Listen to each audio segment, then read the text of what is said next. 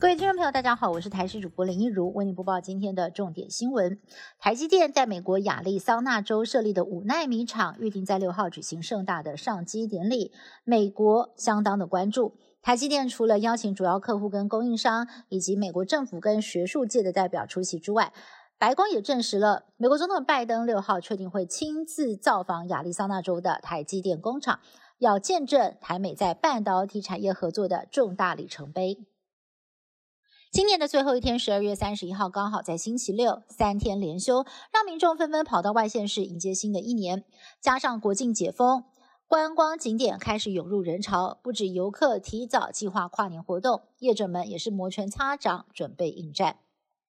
台北市长当选人蒋万安当选前请辞立委，空缺的第三选区立委席次补选，明天就是登记截止日了。民进党征召吴一农回国挑战，已经在下午到市选委会登记参选。他说，这次的选举只有短短五周，最大的挑战是争取选民的支持。至于国民党的人选持续难产当中，被点名的议员王宏威、徐巧芯，还有立委郑丽文都表态没有意愿。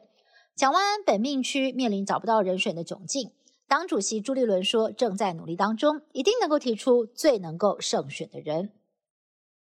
全球第二大加密币交易所 FTX 倒闭，全球投资人血本无归，名声狼藉的创办人弗里特三十号首度公开露面否认他意图诈欺，只承认他搞砸了，同时透露自己八千亿台币的身家现在只剩下三百万。但是他避重就轻的说法，还是引来了网友一片挞伐。